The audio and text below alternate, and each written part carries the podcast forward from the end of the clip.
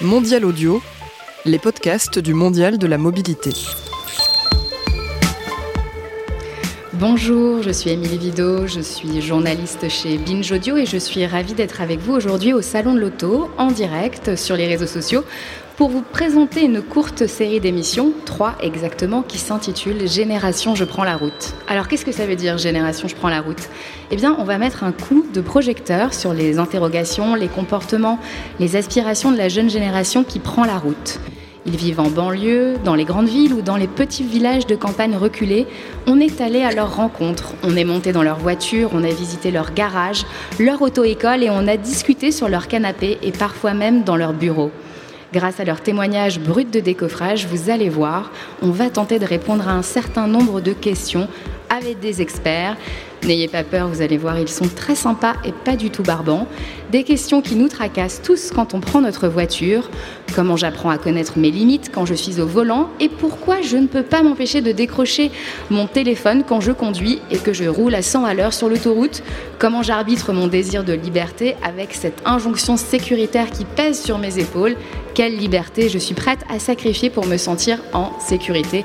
Bref, vous l'avez compris, on veut libérer la parole sur les nouvelles de la mobilité. Ok, c'est un peu pompeux, alors je reformule. C'est quoi être un bon citoyen au volant, à moto, à trottinette ou à roller en France au 21e siècle? On va répondre à ces questions tout de suite ensemble, mais avant de rentrer dans le vif du sujet avec notre première émission, Connaître ses limites, vous n'êtes pas sans savoir que le groupe Massif est engagé depuis 30 ans dans la prévention et ils avaient un mot à nous dire. On accueille tout de suite Marie-Christine Chardon, responsable du pôle prévention Groupe Massif. Bonjour Marie-Christine. Bonjour Émilie. Alors oui, effectivement, hein, cela fait 30 ans que la Massif s'est engagée dans la prévention, comme tu viens de le dire.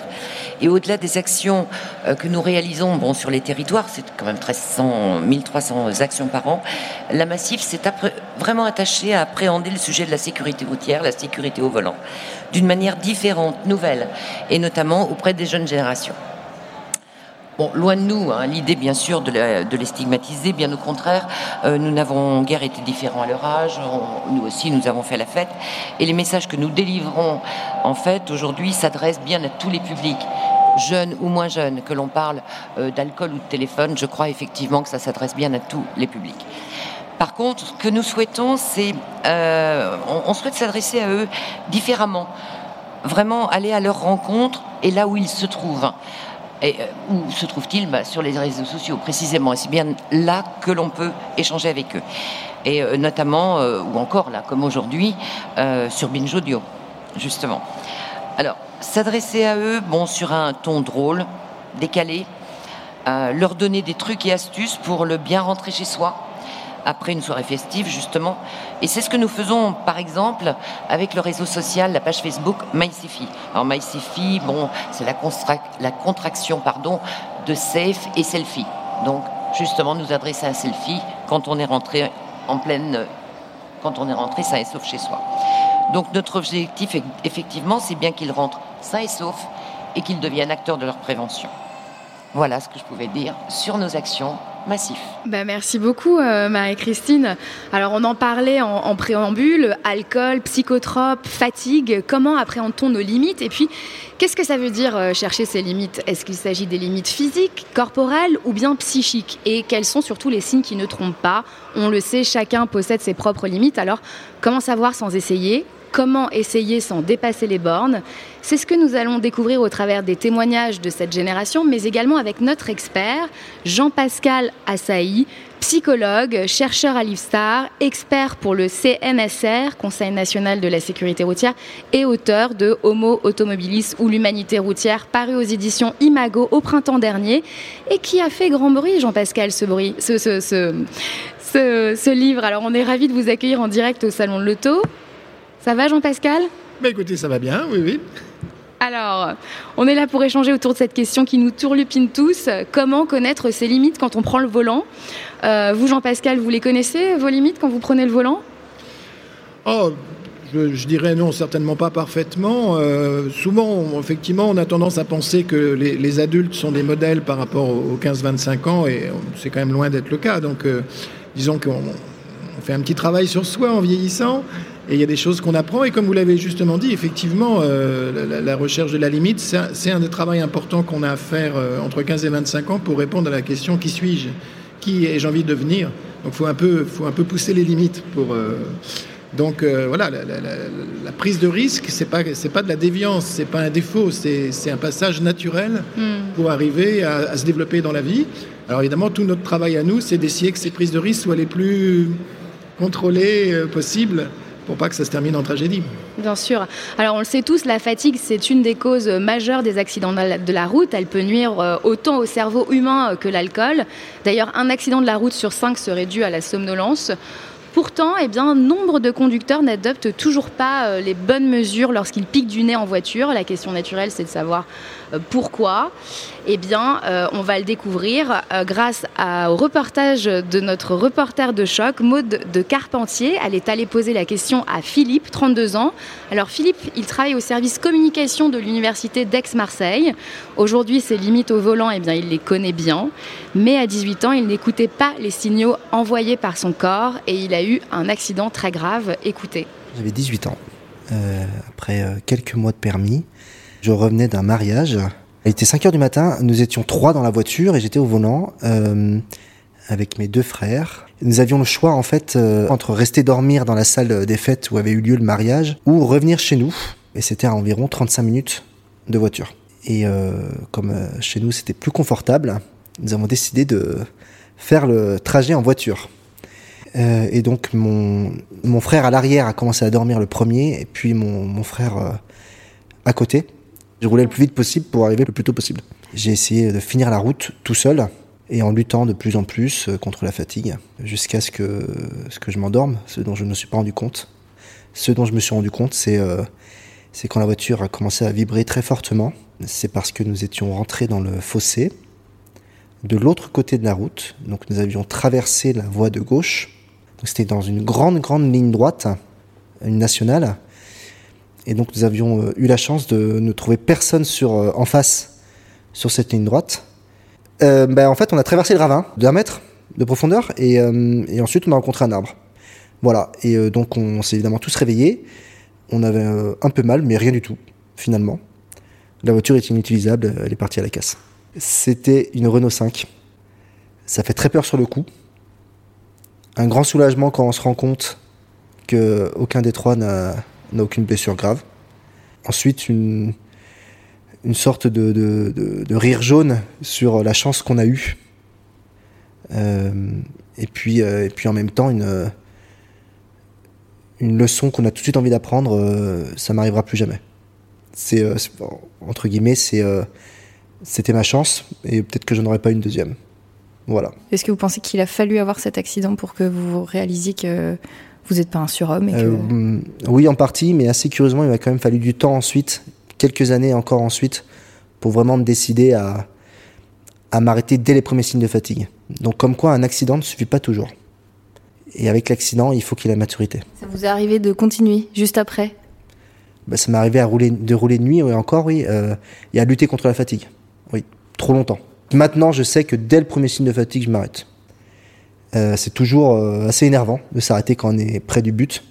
Mais bon, il faut s'obliger à faire une demi-heure, de, à dormir une demi-heure dans sa voiture. Euh.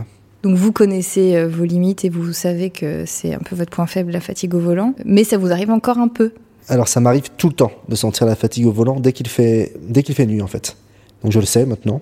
Donc je laisse soit le, volant assez rapidement aux, autres, soit je m'arrête et, en fait plus généralement j'évite les trajets de nuit. Je pense que c'est une question de maturité quand même. Euh, depuis 14 ans, j'ai eu aussi des amis qui sont morts sur la route. Donc je sais qu'en fait, euh, c'est pas une blague. Euh, et puis les limites à, 32 ans, on, les connaît, ces limites, on n'a plus envie de les tester. on n'a plus besoin de rien se prouver en fait, de ce point de vue-là. Je sais que voilà, bah, il y a des choses que je ne peux pas faire, et puis tant pis si ça me fait louper un événement. Alors avec euh, le témoignage de Philippe, Jean-Pascal, on, constate que tenir compte de la fatigue, c'est super compliqué et qu'un accident ne suffit pas toujours et que ça vient plutôt avec la maturité, ce que vous disiez tout à l'heure. Accepter ses limites, c'est ne plus avoir à c'est ne plus avoir rien à se prouver, c'est ce qu'il dit. Est-ce que vous êtes d'accord avec lui? Bah, disons que la fatigue, c'est vrai que c'est un problème qu'on a longtemps négligé en sécurité routière. Parce que a les différences de l'alcool ou la drogue, il n'est pas illégal d'être fatigué. Donc déjà, ça, ça le, système de répression contrôle sanction s'applique très mal. Ce qu'on sait, un phénomène très important, mais qui concerne un peu les adultes aussi aujourd'hui, c'est ce qu'on appelle la dette de sommeil.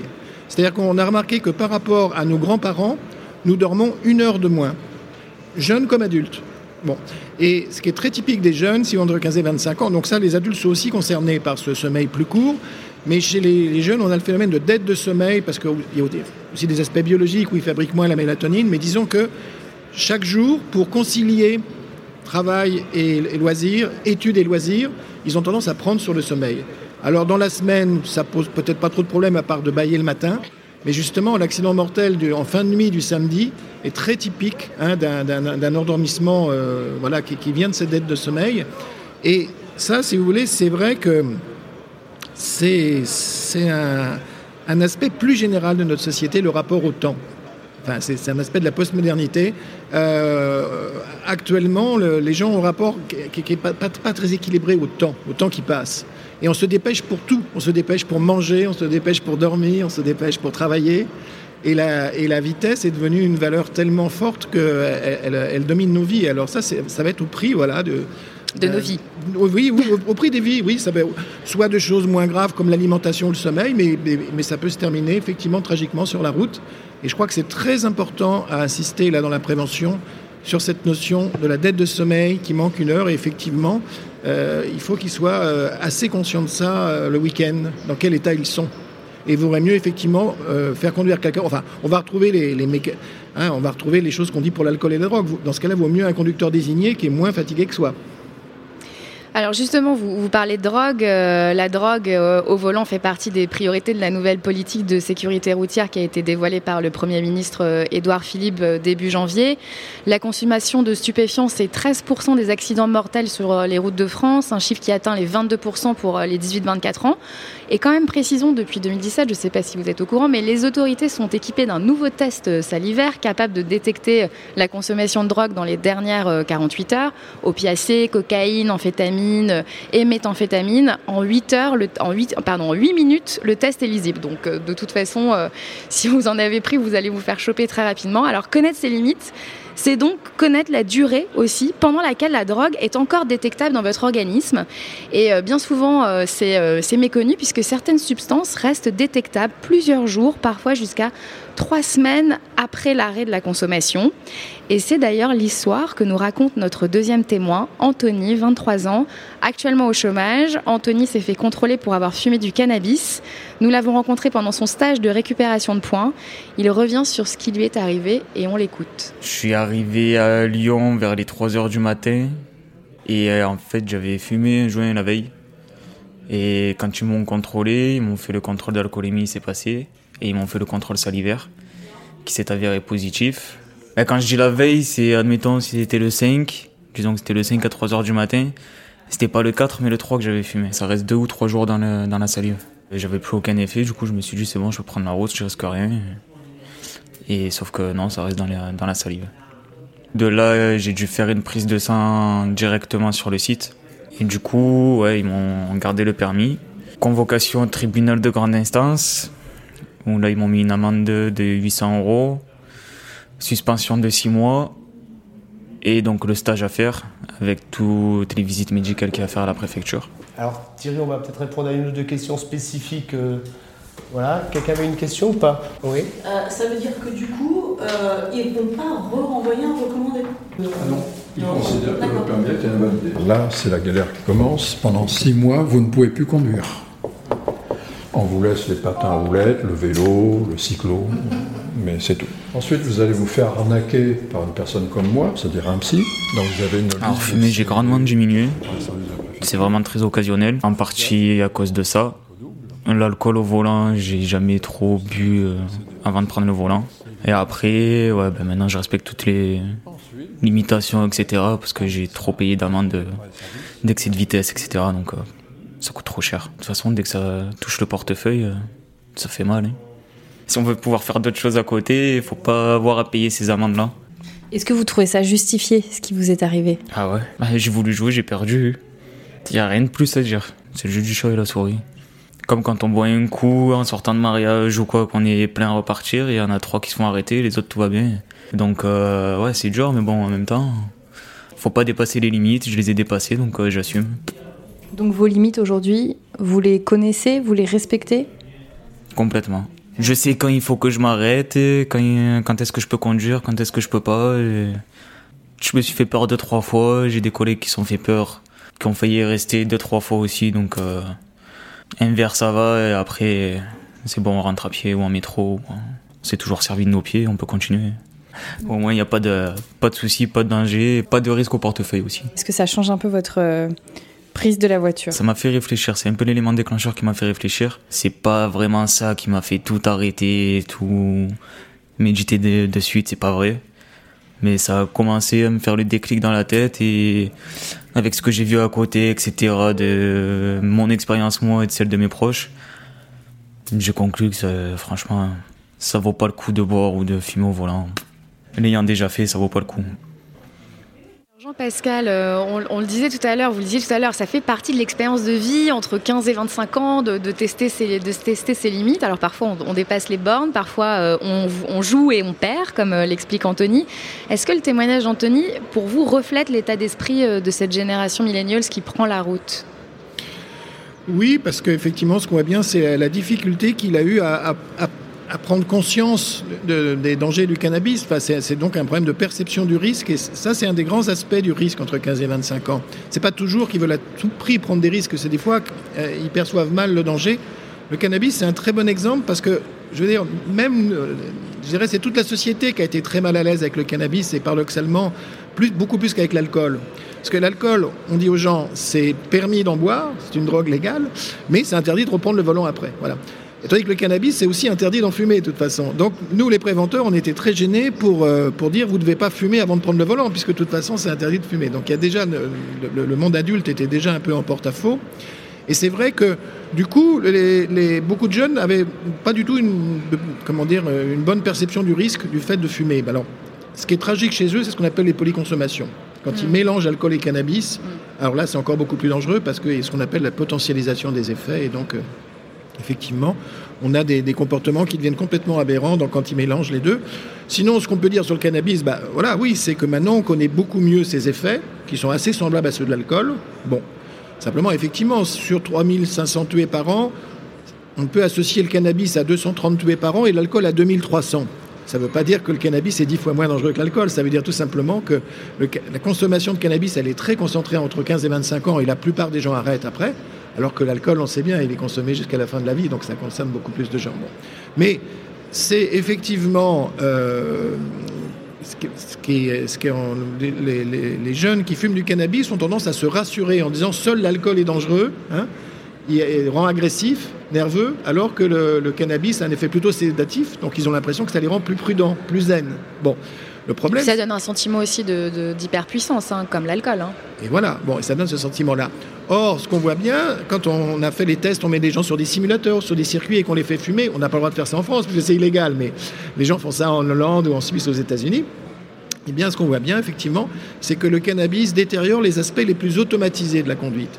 Ce que je veux dire par là, c'est que s'il y a brutalement une grande situation d'urgence, un camion qui surgit devant vous, même sous cannabis, normalement, le jeune peut arriver encore à faire face. Mais par contre, ce qu'on voit bien, c'est qu'il y a des aspects de la conduite qui sont très automatisés. Par exemple, votre distance entre, avec le trottoir. Mm. Bah, c'est pas quelque chose auquel vous pensez. Mm. Votre œil fait ça de façon très automatique hein, avec votre cerveau et vous, en même temps, vous faites plein d'autres choses. Bon, mais eh bien ça, c'est justement ça qui est détérioré par le cannabis. C'est la trajectoire. Et donc effectivement, ils peuvent moins s'en rendre compte parce que c'est quelque chose qui est très insidieux, quoi. Voilà. Donc effectivement, il y a encore 20 ans, on ne savait à peu près rien sur le cannabis et conduite automobile. Maintenant, on sait beaucoup mieux, effectivement, euh, que soit comment il détériore la conduite, soit en, termes de santé publique, de ce qu'il est responsable. Et donc, on peut vraiment affirmer là que c'est, il faut vraiment jamais, jamais fumer du cannabis avant de conduire. Ça, c'est très clair. Après, il y a des gens qui disent qu'il ne faut jamais fumer de cannabis, mais moi, pour le moment, ce n'est pas, notre débat là-dessus. Hein. Alors, on a le sentiment, en écoutant euh, ces témoignages, que connaître ses limites se fait avec la maturité et dans le meilleur, ça c'est dans le meilleur des cas ou dans le pire des cas après avoir eu euh, un accident où euh, ça te fait épingler comme c'est le cas d'Anthony. Est-ce qu'il y a une autre voie possible, Jean-Pascal? Bah, je dirais que faut quand même pas oublier que évidemment la, société, les, psychologues s'intéressent toujours qu'au train qui arrive en retard, jamais au train qui arrive à l'heure. Oublions quand même pas d'abord que la grande majorité des 15-25 ans traversent cette phase-là de la vie sans aller se fracasser et sans euh, voilà sans, bon si on prend alcool et cannabis ça reste un problème parce qu'on peut on peut estimer on estime en gros qu'il y a 15% des jeunes français qui ont une consommation abusive ou qui rentrent dans la dépendance. Donc c'est vrai que c'est un vrai problème, parce que cette dépendance, si vous voulez, le, problème cannabis et route, il révèle tout simplement aussi des fois tout simplement des problèmes d'addiction. Hein. C'est mm. ça qui est derrière. En fait, c'est un problème de santé, c'est pas un problème de sécurité routière. Bon, donc bien sûr, 15% des jeunes Français qui ont des, des conséquences très négatives de leur consommation, c'est pas rien.